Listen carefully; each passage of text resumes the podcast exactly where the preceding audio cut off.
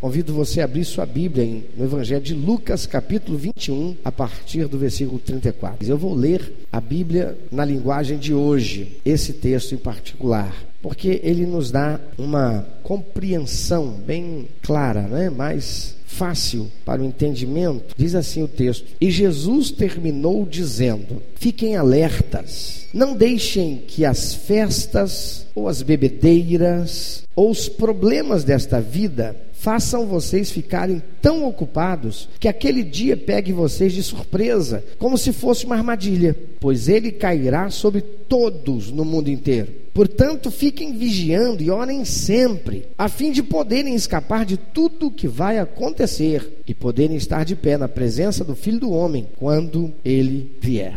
Jesus está, no texto do capítulo 21, falando a respeito da sua volta ele já está profetizando o que vai acontecer. Ele iria ser morto, assassinado. Ele seria preso, crucificado como um bandido, morreria, ressuscitaria ao terceiro dia, voltaria para o Pai, mas haveria o dia em que ele retornaria a esta terra. É o que ele está dizendo. Ao longo desse capítulo, ele está preparando, ele está alertando e preparando os seus discípulos para isso. Ele está deixando um alerta para que todos aqueles que dizem amá-lo, serem seus discípulos, serem seus, seus servos, serem filhos de Deus, fiquem preparados. Ele, em outras momentos, ele fala, ele conta por parábolas a respeito da vinda dele. Ele diz que será como o noivo que está por chegar. E era costume naquele tempo, como é hoje, ah, em muitos lugares, a noiva, antes dela entrar, ela é precedida pelas damas de honra. Naquele tempo havia também esse costume. Então, só que as damas de honra, elas é quem introduziam o noivo na casa, onde seria o casamento. E Jesus conta da parábola das virgens. Eram dez 10 deveriam ser virgens, as damas de honra. Eram dez. Cinco chamadas de prudentes e cinco de imprudentes ou nécias. E elas, as prudentes, foram para lá e levaram, além da sua lamparina, uma reserva de, de óleo. Para que, se o óleo da lamparina começasse a rarear e o noivo ainda não tivesse chegado, elas pudessem repor o óleo e assim a lamparina continuaria acesa, porque era responsabilidade delas introduzir e acompanhar o noivo na sua entrada para o casamento. Mas cinco daquelas damas de honra, elas não se prepararam adequadamente. Elas não tinham óleo suficiente. E quando o óleo delas começou a acabar, elas pediram para as outras cinco que tinham de reserva: me dá um pouquinho do seu óleo, para que assim eu também possa permanecer aguardando o noivo. Mas as prudentes, de forma muito prudente, disseram: de jeito nenhum. A gente divide aqui com vocês porque vocês também não se prepararam. Nós nos preparamos, eu me preparei. Eu vim pensando: e se o noivo demorar além daquilo que eu penso? E se quando ele chegar, a lâmpada ou a minha lamparina já não tiver mais luz porque vai acabar o azeite. Então, eu trouxe de reserva, porque você também não trouxe? Então faz o seguinte, sai correndo, vai aí, procura aí alguém que venda, e se você conseguir que te venda, compre e volta correndo. Quem sabe ainda dá tempo. E aquelas cinco foram, mas o noivo voltou, o noivo chegou. E as cinco que lá estavam com as lamparinas, o receberam e entraram com ele, e o introduziram à casa para o casamento. Mas as cinco que saíram para buscar azeite, quando voltaram, a porta estava fechada. E elas bateram a porta e chamaram pelo noivo. E o noivo disse: Para vocês não tem mais oportunidade. Por que não? Porque elas eram para ser damas de honra. A palavra do Senhor diz: Aqueles que me honrarem, eu vou honrá-los. Se elas eram para estar ali para serem damas de honra, honrando o noivo, levando-o, introduzindo na casa, elas não se prepararam para dar a ele a honra que era devida a ele. Por isso, não houve oportunidade para elas, porque a oportunidade que existiu, elas não se apropriaram dela adequadamente. Jesus agora ele está falando de modo claro. Ele está falando: vou voltar. O filho do homem vai voltar. E ele dá alguns sinais ele fala de algumas coisas que vão acontecer. Há aqueles que, lendo esse texto, estudiosos, teólogos, que se debruçam sobre esse texto, eles criticam este texto, dizendo que Jesus estava se referindo tão somente aqui ao advento da queda de Jerusalém e a destruição do templo no ano 70 da sua era, no ano 70 depois de Cristo. Mas se for assim, onde e quando se cumpriu a volta dele? Porque lá no versículo 25 até o 27, nós encontramos Jesus falando de sinais que precederiam sua volta. Diz no verso 25: Jesus continuou: Haverá sinais no sol, na lua, nas estrelas e na terra. Todas as nações ficarão desesperadas, com medo do terrível barulho do mar e das ondas. Em todo o mundo, muitas pessoas desmaiarão de terror ao pensarem no que vai acontecer, pois os poderes do espaço serão abalados. Então o filho do homem aparecerá descendo numa nuvem com poder e grande glória. Ele diz que seria dessa maneira. Ele disse: o filho do homem vai aparecer na nuvem, todo olho o verá, todos no mundo inteiro o verão. E isso ainda não aconteceu. Ainda que existam sinais aqui nesse texto, o verso 5, de que Jesus também tenha falado a respeito da queda e destruição de Jerusalém, do templo de Herodes, ele estava também falando sobre o seu retorno e usando isto como um dos elementos que iriam marcar a verdade das suas palavras, elas se cumpririam. Quando ele diz que ainda aqueles desta geração verão todos estes sinais se cumprirem, ele estava falando da destruição de Jerusalém e do templo, mas ele não datou a sua volta. Ele fala um pouco antes para os discípulos: olha, quando as coisas começarem a acontecer, alguns disseram assim: ó, oh, Jesus está, o mestre, o Messias, ele voltou, ele está no deserto. Eles não vão lá para ver, não sejam curiosos. Irmão, todo mundo sabe que a curiosidade matou quem? O gato, o bichinho curioso, né? Eu prefiro dizer que a curiosidade matou a garopa, o peixinho curioso. A garopa, a gente mergulha, ela, ela se abriga numa toca de pedra, aula de pesca submarina. E aí a gente mergulha e vê a garopa, ela fora da toca. E ela olha e ela vê o, o mergulhador descendo. E ele está com a arma, a arbalete e punho. E ele está descendo, ele está vendo a garopa. Sabe o que a garopa faz? E o badejo? Ele olha assim, o badejo então chega a ficar em pezinho assim, ó, na vertical. E ele fica lá. E aí ele pega, ele fica de lado assim, como quem diz, saída pela direita. Mas ele é tão curioso, tão curioso que ele quer ver de pertinho. E quanto mais o pescador se aproxima dele, ele está olhando. Quando ele faz que vai dar a saída, é quando ele é flechado. O ser humano é muito curioso e tem muito crente curioso. Tem fogo naquele culto lá porque o fogo está descendo, que o fogo está caindo porque o fogo. Vão lá para aquela igreja, que aquela igreja agora tem fogo. Aí eu vou fazer, pergunta porque tu lá, tu não conhece ninguém assim não, né? Jesus diz assim: Ei, não sai do teu lugar e vai lá procurar, porque vê se tem fogo lá, porque lá está caindo, que o Espírito Santo está lá, porque Jesus está. Não vai, não. Fica no seu lugarzinho. Você é crente, discípulo de Jesus, você é filho de Deus. Ele te plantou naque, naquele lugar, naquela igreja, naquele... fica no seu cantinho. Porque Jesus diz: haverá muitos que virão e falarão que são o Cristo, mas não são, são enganadores. Jesus está nesse texto aqui claramente avisando, alertando, não apenas aos seus discípulos, porque ele sabia que esta palavra chegaria a todas as gerações até a sua volta. Muitos quiseram acabar, destruir, queimar, dizimar, impossibilitar que a palavra de Deus, a Bíblia Sagrada, chegasse a nós hoje. Mas a palavra de Deus é de Deus e é Ele quem preserva a sua palavra. Pode quem quiser tentar fazer o que for, pode caçar os crentes, matar os crentes, pode pegar as Bíblias, queimá-las, pode destruir todas as prensas e as editoras evangélicas. Deus sempre manterá aqueles que com fidelidade, ainda que como tatu, lá nas profundezas dos, das cavernas, vão estar produzindo Bíblias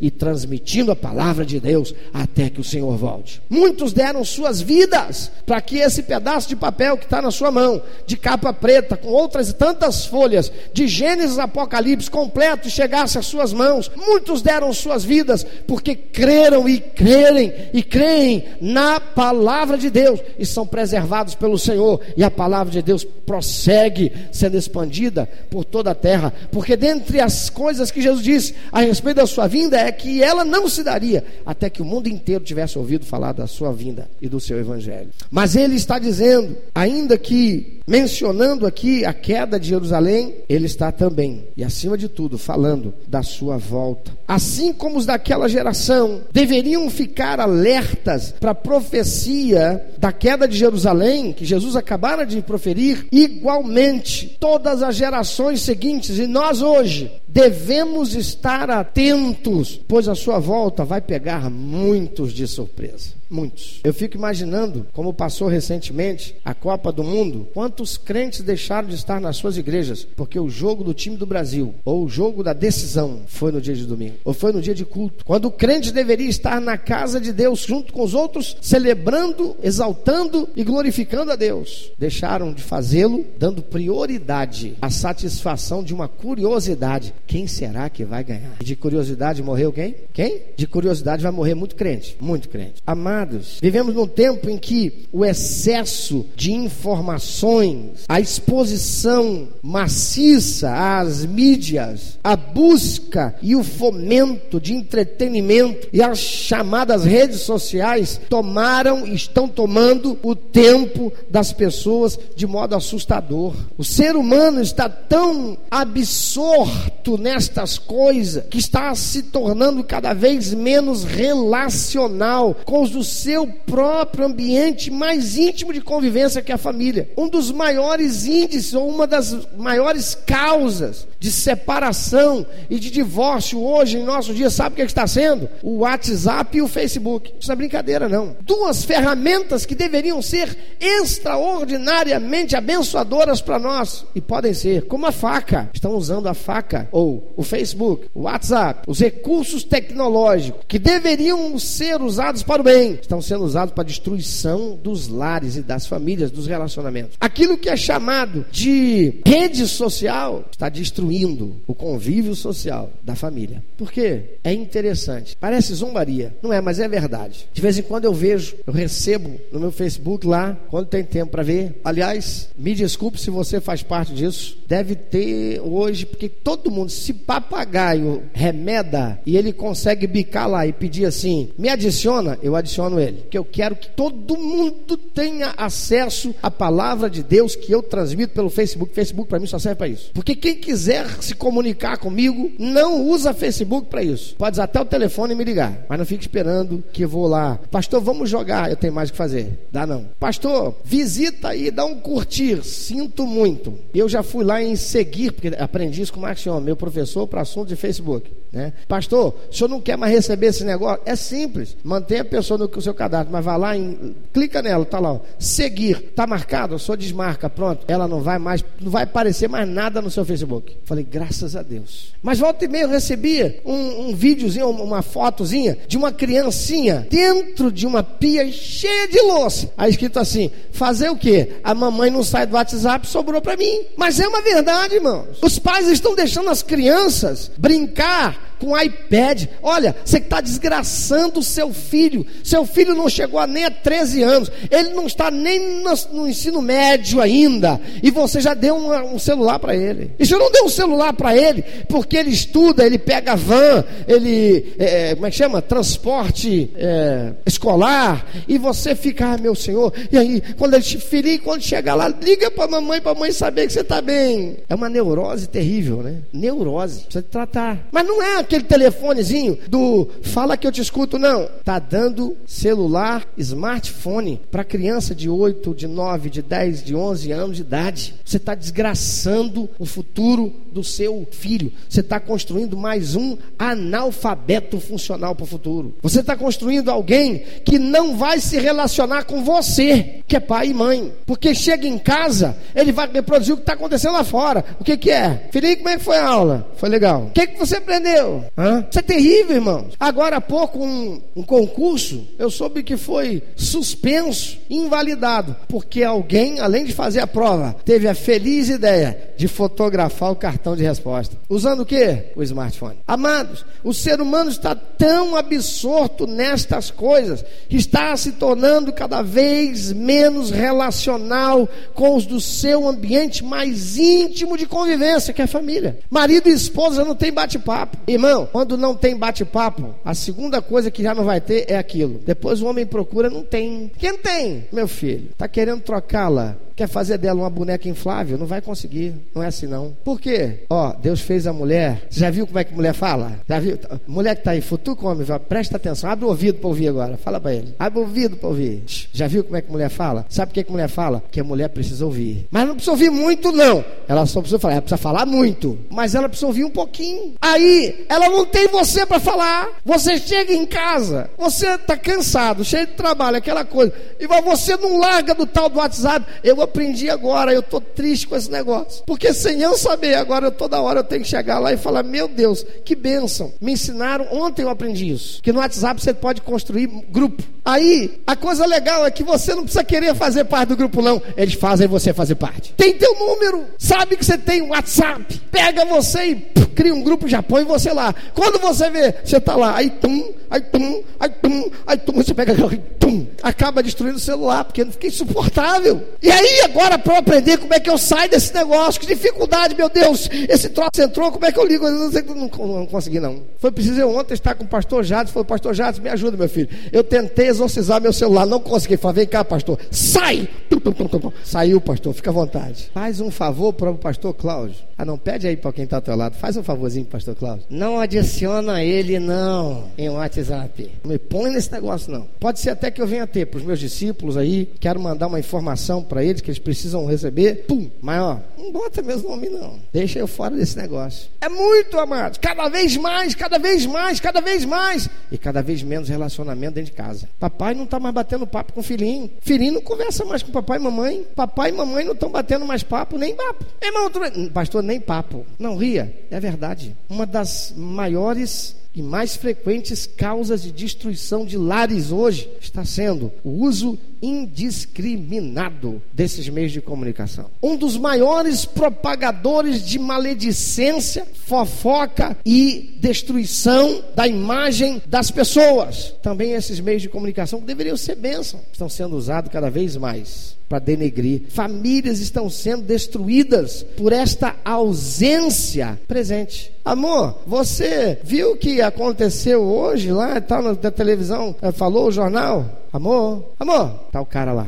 É uma ausência presente, está presente de corpo, e mais nada. Algum dia dizem que vão inventar e vai ser realidade o teletransporte. Você sabe o que é teletransporte, né? Aquele negócio do filme Jornada nas Estrelas. Capitão Kirk, alô, McCoy, Tenente Uhura, estamos prontos. Pum, some aqui, desaparece, aparece lá na nave. Não precisa mais não, irmão. A única coisa que não desaparece hoje é o corpo, porque a alma já está toda lá no WhatsApp, lá dentro. Já se transferiu. A pessoa não está mais ali. A família está ficando sem comunicação. Querido, Jesus disse: fiquem vigiando e orem sempre a fim de poder escapar. Há muitos que estão procurando a igreja em busca de solução para os seus problemas, mas não para entregar sua vida para Jesus, não para ter um relacionamento relacionamento com Ele, não para ter uma experiência íntima, pessoal, reveladora e de novo nascimento, de uma regeneração espiritual. As pessoas estão tão envolvidas com as coisas do dia a dia nessa vida louca, dessa correria, tão envolvidas e tão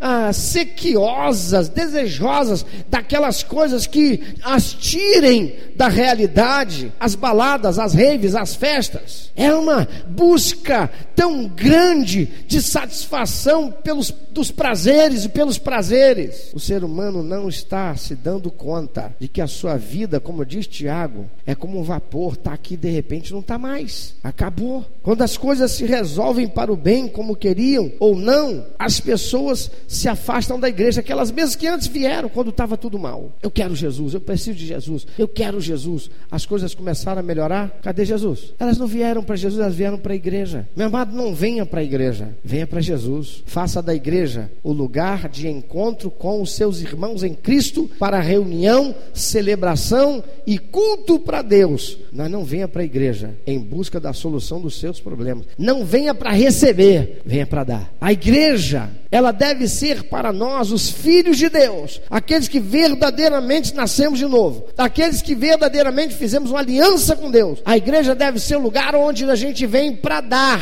A gente vem para dar amor uns para os outros. A gente vem para comungar da fé uns com os outros. A gente vem para dar a nossa adoração a Deus. A gente vem para dar o nosso serviço ao próximo. A gente vem para dar. E o Senhor diz: mais bem-aventurado aquele que dá do que aquele que vem para receber. Ainda que haja aqueles que venham para receber, porque nós vamos dar, mas eles têm que vir. E aí é uma questão, querido, seu, é uma questão sua. É você que deve entender isso. Se você vem para receber, venha para receber a água da vida, que uma vez que você bebe, você sai dali e não vai ter mais essa sede, sede de paz interior, porque você vai ter Jesus Cristo. Mas se você vem com a sede da solução desse problema, você vai poder, você pode até chegar aqui e encontrar um ambiente relacional, um lugar de vida, um lugar gostoso, um lugar maravilhoso, um povo extraordinário, que você vai comungar de momentos de grande enlevo espiritual, vai sair daqui se sentindo mais leve, talvez até por causa daqueles espíritos imundos que te oprimiam e que vão sair daqui você daquele momento. Mas você vai voltar e vai ser igual, porque você precisa receber Jesus. Você precisa de um encontro íntimo, pessoal, revelador com Jesus. Você precisa de entregar a sua vida para Jesus. Sem isso, a sede volta.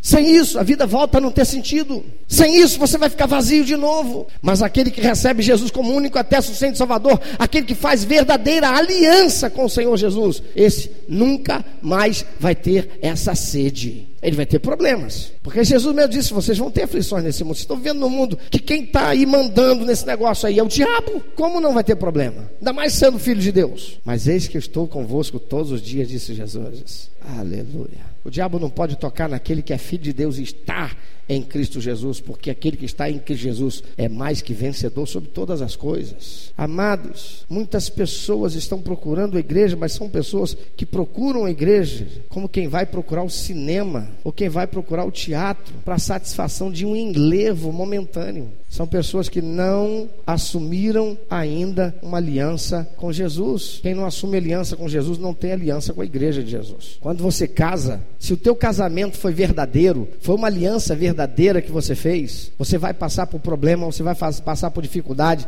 você vai experimentar adversidade, você vai encontrar situações de, de, de conflito, às vezes até mesmo de relacionamento por questões pessoais, mas você vai permanecer. Por que você vai permanecer? Porque você fez uma aliança e porque você é uma pessoa de honra. Você não vai simplesmente chutar o balde porque as coisas ficaram estranhas, não. Você vai permanecer. Aquele que nasceu de novo em Cristo Jesus fez uma aliança com o Senhor, este permanece e ele assume compromissos. Quem casou quem casa quer o quê? Casa. Quem quer casa tem que assumir as responsabilidades compromissos da casa, de manter a casa. Aquele que nasce de novo em Cristo Jesus tem também amor pelo corpo de Cristo chamado a igreja, pois foi Jesus quem disse: Edificarei a minha igreja. A igreja é uma criação de Deus. A igreja é o corpo de Cristo na medida em que cada membro da igreja, cada membro do corpo é membro do corpo de Cristo. Ele é o cabeça e cada um de nós é dedo, orelha, cílio, cabelo, pé,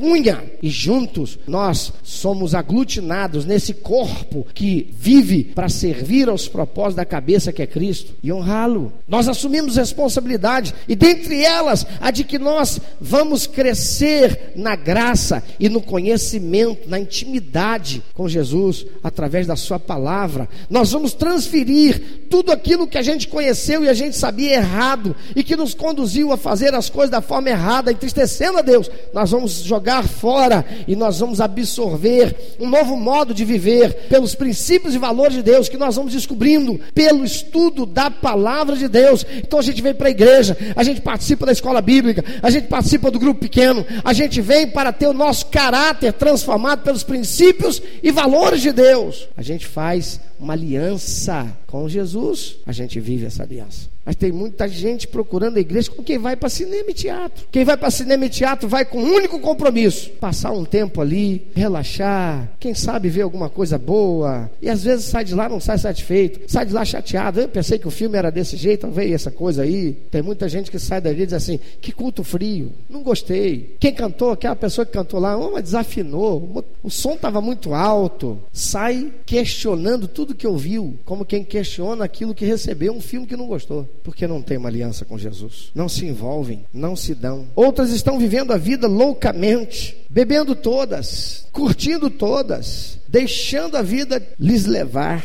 Mas Jesus está dizendo que haverá um dia quando ele vai voltar e não haverá mais oportunidade a porta estará fechada. E se essa pessoa for pega de surpresa, para ela acabou. Talvez você diga assim: meu avô era crente, ele morreu, Jesus não voltou. Meu pai era crente, ele morreu, Jesus não voltou. Ó, meu bisavô é vivo, Jesus ainda não voltou. Mas para o seu pai, para o seu avô, ele já voltou, porque eles morreram. E para todas as pessoas que morrem, Jesus já voltou. Aqueles que ficarão vivos e verão ele vir nas nuvens eles o verão, mas para todo aquele que morrer antes que ele volte, Jesus já voltou. E a questão é muito simples. Se você partir hoje, você está preparado para encontrar-se com Jesus? Porque a palavra do Senhor diz que ele veio como Salvador, mas ele vai voltar agora como juiz. Por que, que ele vai voltar como juiz? Porque ele veio, se anunciou, pagou o preço, morreu naquela cruz, deu salvação, ela é de graça. Tudo que o homem tem que fazer é compreender, racionalmente entender e se decidir, recebendo-o como seu único eterno suficiente Salvador, trocando seu estilo de vida, formado e forjado por um mundo perdido, por uma sociedade corrompida, pelos princípios e valores estabelecidos por Deus. Aquele que recebe Jesus como único eterno suficiente Salvador, vai morrer e vai receber o cumprimento da promessa do Senhor, salvação e vida eterna, pelo que ele morreu naquela cruz. Mas aquele que partir dessa vida sem ter feito verdadeira e sincera aliança com Jesus, será para viver a eternidade separado de Deus. Se Jesus voltar hoje para você, porque você pode ser que morra hoje, você vai estar preparado, você vai para o céu. Porque para ir para o céu, meu amado, não é se você faz as coisas certinhas, paga seus impostos, não cobiça nada, não pensa na mulher do outro, no homem do outro, da outra. Não. A palavra de Deus diz que só vai estar no céu aqueles que tiverem sido tornados filhos de Deus. Porque a palavra de Deus diz que ninguém nasce nesse mundo filho de Deus. Somos todos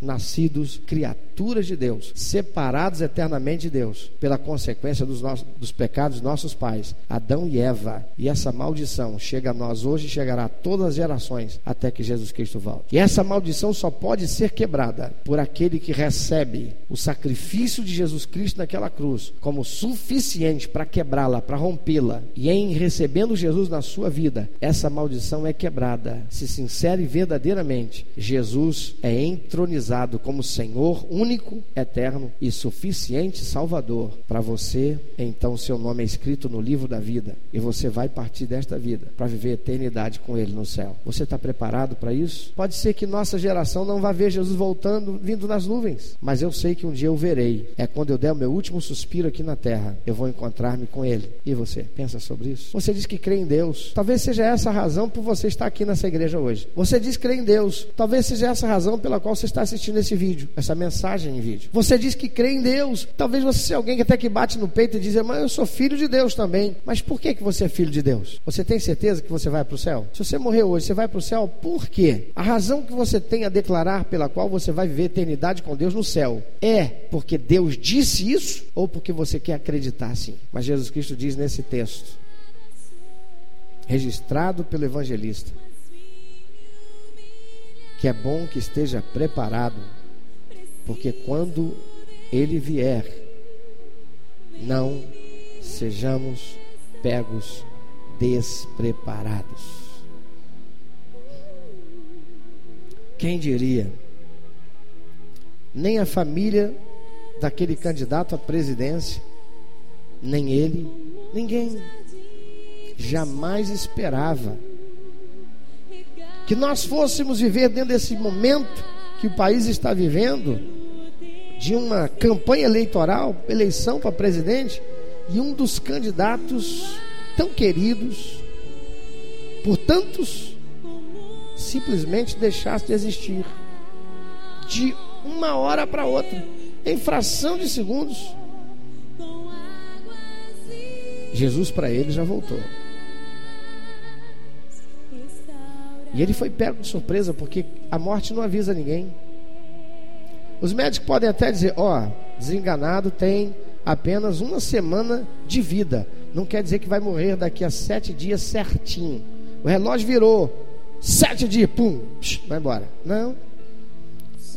Ninguém sabe a hora que isso vai acontecer. Mas Jesus diz, e se ele diz, tem muita gente que é contrária a esse tipo de pregação. Esse negócio de pregar e criar um terror, não existe terror aqui não. Jesus não botou terror na cabeça de ninguém. Ele está apenas alertando. Você está preparado? Porque existe uma realidade inexorável. Todos nós vamos morrer. E você está preparado?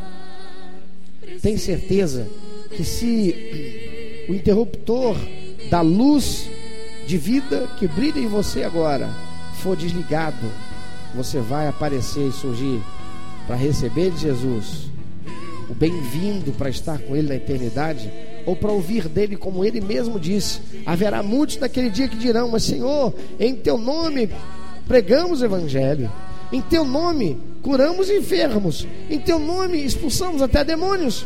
Mas Jesus diz que Ele falará para estes: Apartai de mim, malditos, nunca vos conheci.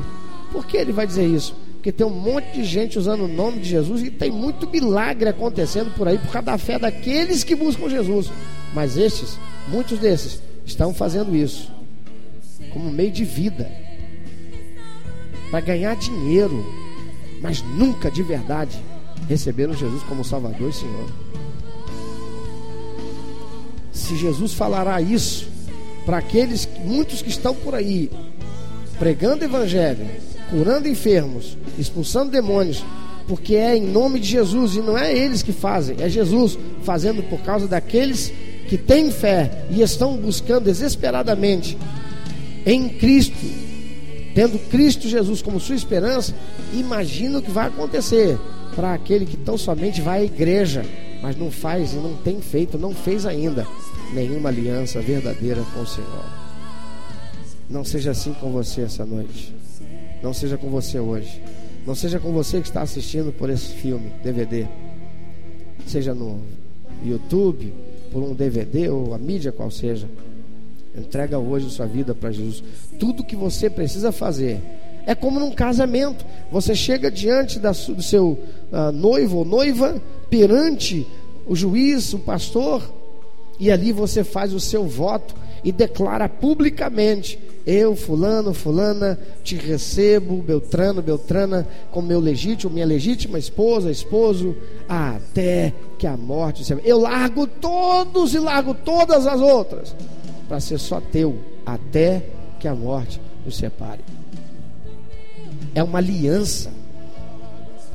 E se você quer fazer essa aliança com Jesus, tudo que você tem que fazer é sinceramente racionalmente, conscientemente e não motivado por uma emoção, não motivado por um problema que você está passando, não, por consciência e razão, você dizer: sim, eu quero receber a Ti, Jesus, como meu único, eterno, suficiente Salvador. Sim, eu faço hoje uma aliança com o Senhor. Sim, eu vou assumir todas as responsabilidades e compromissos que essa aliança trazem.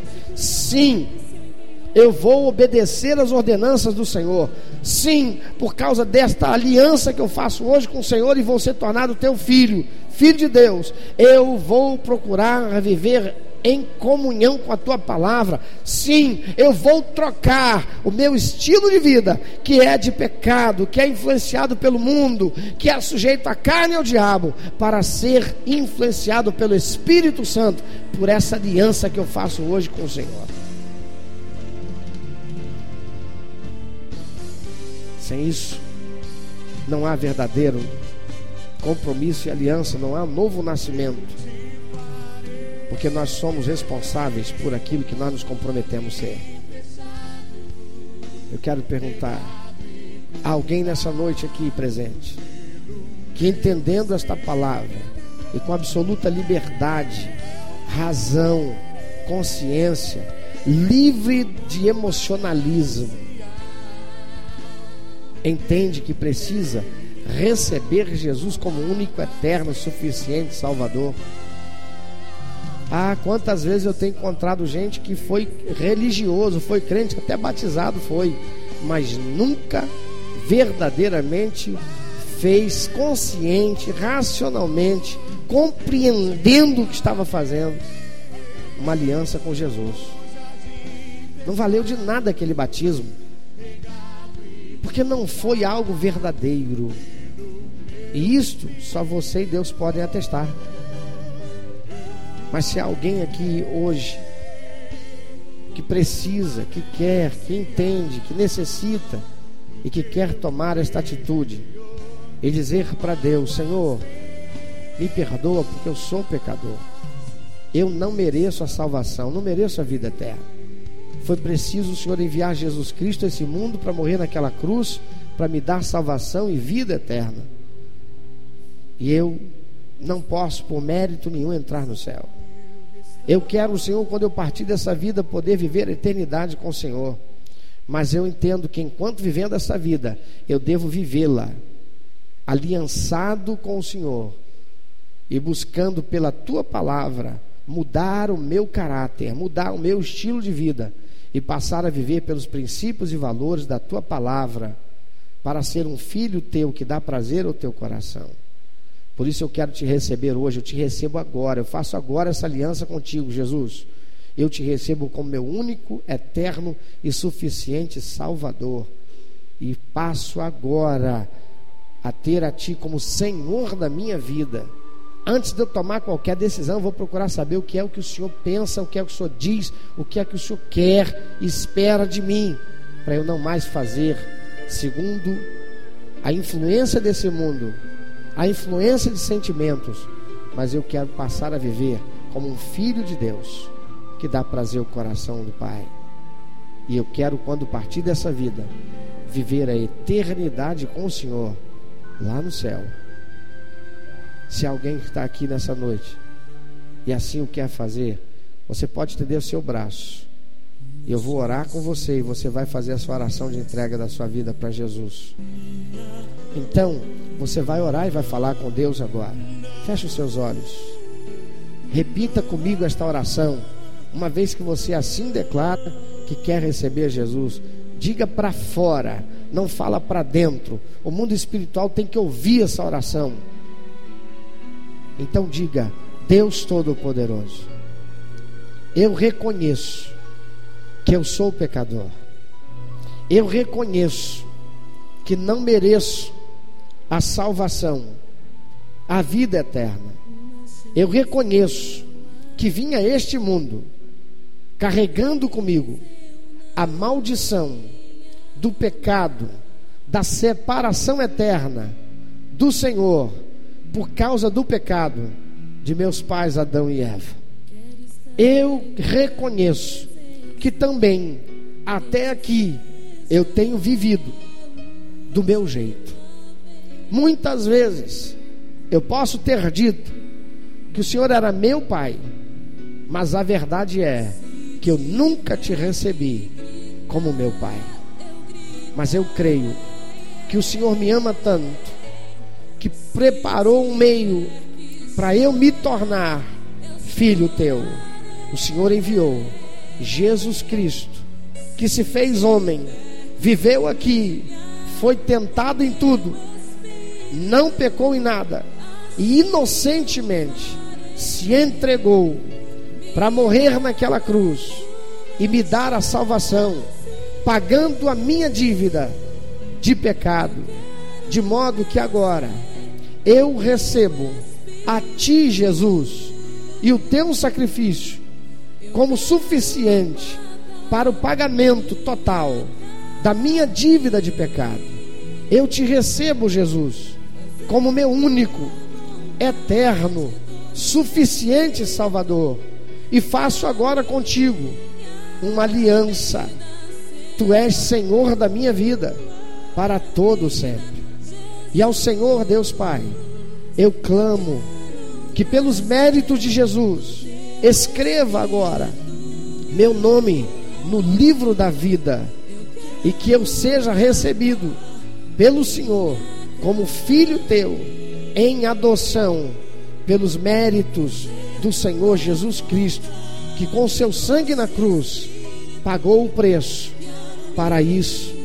Eu peço ainda ao Senhor, Espírito Santo, que venha fazer morada em mim, que me cele para a salvação e esteja comigo todos os dias da minha vida, E até quando o Senhor me chamar, para que eu vá então estar contigo por toda a eternidade, viver com o Senhor por toda a eternidade.